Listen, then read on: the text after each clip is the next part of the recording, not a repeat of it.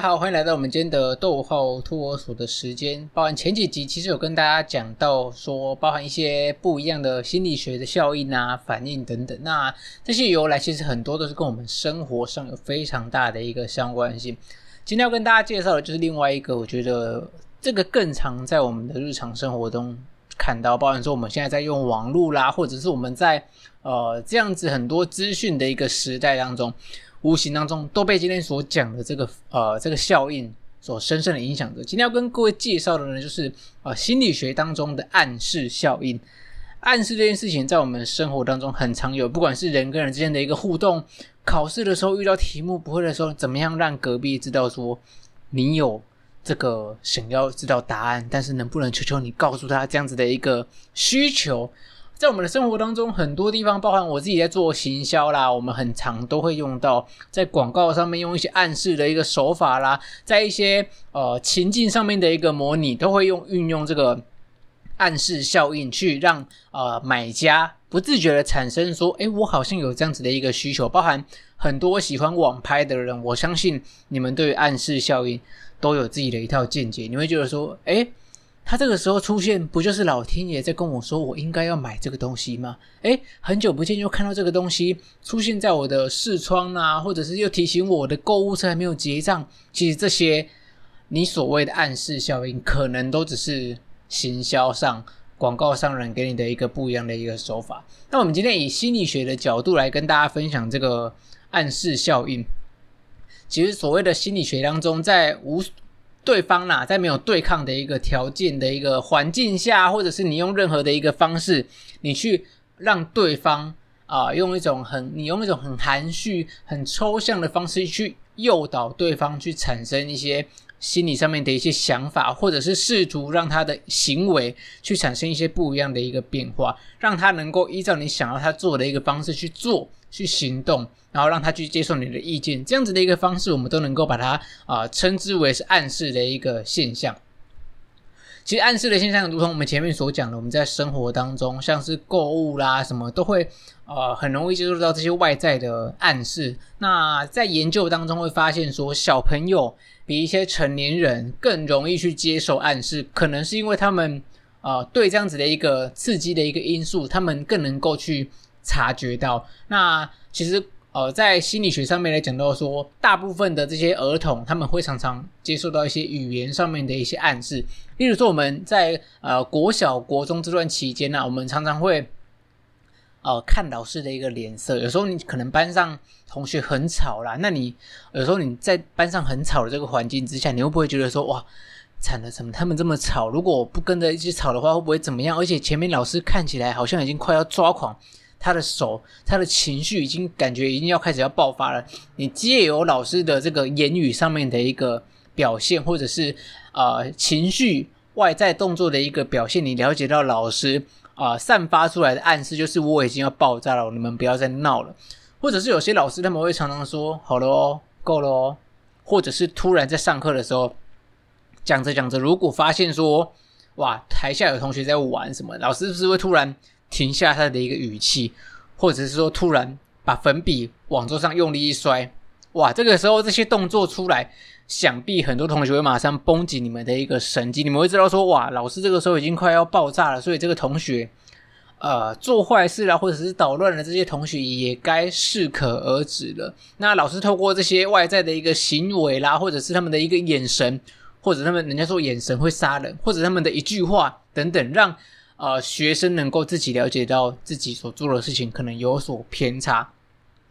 或者是在前阵子，其实，在大家小的时候，应该说我的小时候啦，大家都会看这个一些电视上的节目。那电视上有一个节目非常具有教育意义，叫做《我的这一班》。那我的这一班里面，你会发现说，每个在我的教这一班里面的老师呢，大家都是循循善诱，真的他们啊、这些学生们发生的一个问题，他总是会能够利用一些啊。非常具有寓言教育的这样子的一个含义，这样子的一些故事去引导学生，让他们知道说，诶，我今天做错，但是他不会跟你说你就是做错，他不会直接跟你讲，而是透过刚好呃运用一些书本啊，或者是一些情境，或者是一些电影，刚好那场影视教学，他可能选来的片就是能够呃依据这个学生的状况，让这个学生。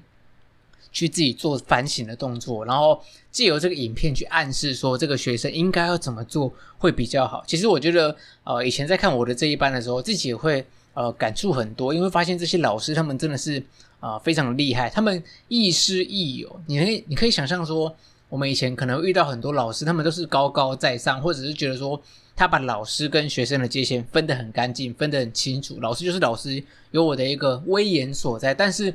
呃，在我的这一班里面的这些老师，他却能够呃放下身段，去跟学生们打成一片。在该是老师有威严的时候，他能够维持该有的一个威严。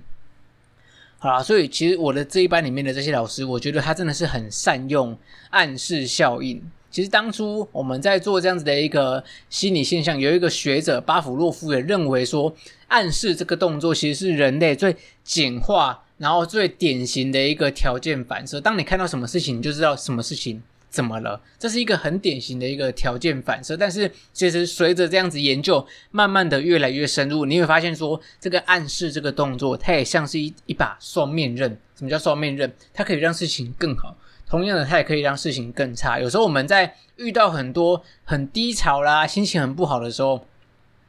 如果今天有一个人，他不会站在你的立场来为你着想，还在旁边。煽风点火的话，啊、如果你在你整个心情都不太好的一个时间点的时候，如果你听到有一个人说，不然这样你就去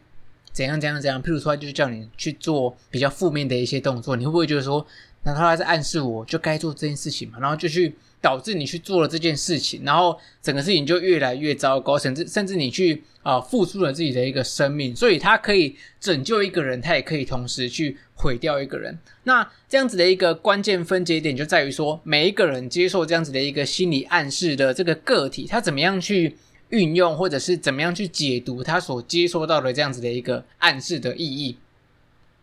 那其实，呃，古代的人啊，古代在没有心理学这样子的一个风行的呃学术研究之下，其实，在古人的呃传统下面，也不知不觉会用到了这样子的一个心理暗示效应的这样子的一个故事。其实，呃，我们以前在三国时代就有读过这个曹操有一次他们。带着他的兵马，他们要远征嘛，那要走一段很长的一个路。那那个时候天气就是非常的一个炎热，所有的这些士兵们呢，每一个都是又累又渴，因为走了很长的一段路。但是其实，在走这么长的一段路，但是他们一直都没有找到相关的一些水源啊，或者是可以让他们去停下来休息的这个地方，或者是溪流等等，能够让他们及时去解渴。但是呢，这个时候曹操他就。看到这个士兵这样子的一个士气，这样子的一个疲惫程度，想喝水口渴的一个程度，他就突然灵机一动，他就跟他的士兵大声的一个说：“哦，我们前面的山上，我们在走不久会遇到前面有一座山，这个山上呢有一整片的一个梅林，这个梅子的呃森林不是那个魔法师梅林，这个前面的这一片梅林能够让大家赶快上去去取用。那大家这些士兵们听到这些梅林。”自然听到这个酸酸的东西在你嘴巴当中，就去分泌了这些唾液，自然而然就去解决了他们暂时没有水喝这样子的一个窘境，达到暂时解渴。所以这个也是呃当初曹操所运用的一个故事，叫做望梅止渴。它不仅是一个算是在政治上非常的有呃有它的一个厉害的一个地方，甚至在心理学当中，它也可以运用这样子的一个暗示效应去带他的一个兵队。所以，我们其实每一个人身上，包含说我们前几集讲到了这个安慰剂的一个效应，其实也跟这个暗示效应有点接近。今天有一个人，他可能常常失眠，那他常常会在睡前呢，呃，去吩咐他的太太去帮他准备三颗安眠药，让他能够安心的一个入睡。可是过了一阵子之后，其实这个他的失眠也因为这些安眠药的效果，然后慢慢的去越觉得越来越好。可是后来他都没有发现说，其实他的太太。说给他的三颗只是一般的一个维他命 C 而已，这跟我们讲到了这个安慰剂效应也有点像，但是透过呃这个先生感受到太太给他的这个动作，给他的这个，你也可以把这个呃这几颗药剂把它当成是一种暗示效应，他暗示自己心心中其实我已经吃安眠药，我可以睡得好一点了。透过这样子的一个心理层面的一个转移，能够让自己真正达到这样子的效果。所以，你有没有身边曾经发现过你被别人暗示，或者是你暗示你接受到别人的一个暗示，你做出相对应的一个行为？你有相关的一些经验，也欢迎在下面跟我们做分享。如果你想了解更多关于心理层面上面的很多不同的效应呢，也欢迎写信给我们逗号逗号所专属的 Gmail 信箱，我们不定期会拿出来跟大家做一个分享。那也欢迎大家在 Apple Podcast 给我们五颗星的一个评价。那今天的分享就到这边，我是 Raymond，我们下次见，拜拜。